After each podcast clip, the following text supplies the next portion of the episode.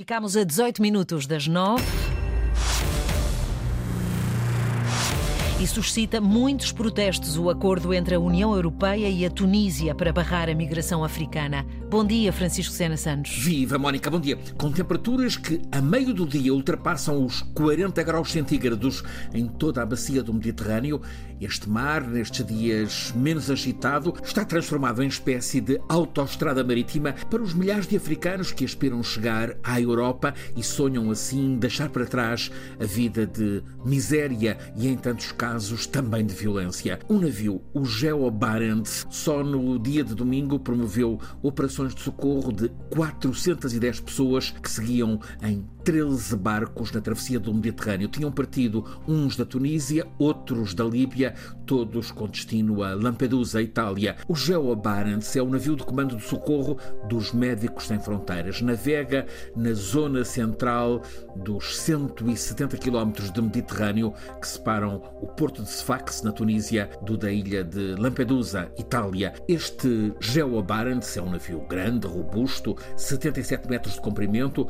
foi construído há 15 anos na Noruega, projetado para trabalhos de pesquisa geológica marinha. É um navio muito bem equipado, tem uma vasta coberta, quartos, camaradas, tem um centro médico, até mesmo uma sala para cirurgia e dispõe de duas potentes lanchas rápidas. Foi posto ao serviço dos Médicos Sem Fronteiras. Podemos vê-lo mesmo como o navio almirante do socorro humanitário no Mediterrâneo. Tem a bordo várias equipas de intervenção rápida, em resgate e salvamento, medicina e cirurgia, enfermagem e ação social. A abordagem para socorro é quase sempre complexa. Com frequência, quem vai na travessia, mesmo que em dificuldade, começa por recusar o socorro. Esses migrantes temem estar a ser interceptados para serem detidos e retornados à origem. A experiência das equipas dos Médicos Sem Fronteiras, incluem nestes dias uma portuguesa, leva à superação rápida dessa desconfiança.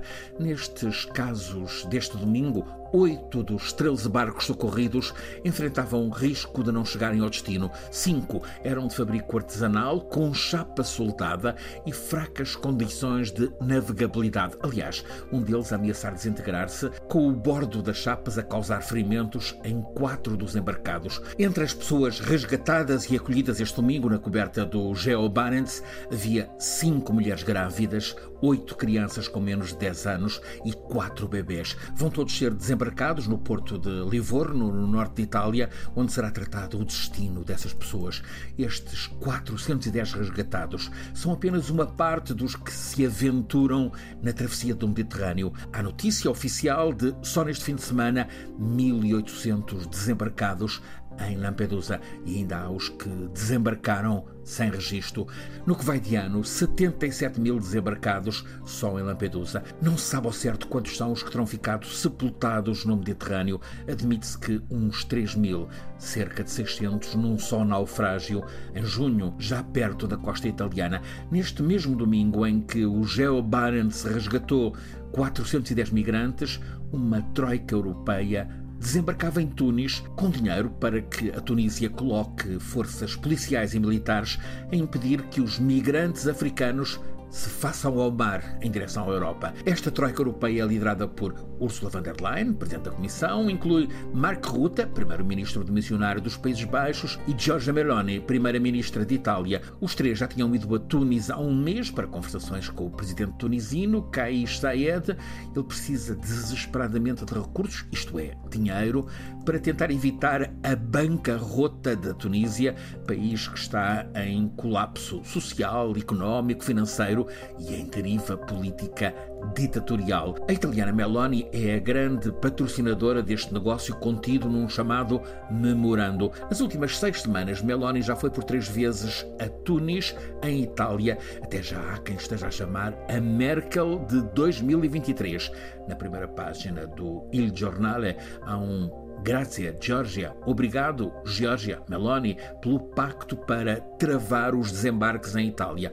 Há uma diferença. Merkel começou por acolher, com um alto custo político para ela, mais de um milhão de refugiados da guerra na Síria. Depois, a facto, fez com a Turquia um acordo parecido ao deste memorando com a Tunísia, mas com Erdogan o acordo foi a Europa pagar à Turquia para que a Turquia acolha os migrantes. Com a Tunísia o negócio é diferente, é não os deixar passar. Aliás, o presidente autocrata Sayed quer enviar os migrantes de volta para o deserto. Ontem mesmo um grupo de 31 negros, homens e mulheres, foi encontrado por uma ONG em pleno deserto junto à fronteira com a Líbia. Tinha sido levado para ali e abandonado por uma caminhoneta de uma patrulha da tropa da Tunísia. Foram abandonados no deserto com a temperatura nos 46 graus centígrados. O presidente autocrata Sayed repete que não quer a substituição étnica da população árabe da Tunísia por negros subsaarianos. Multiplicam-se os protestos de organizações não governamentais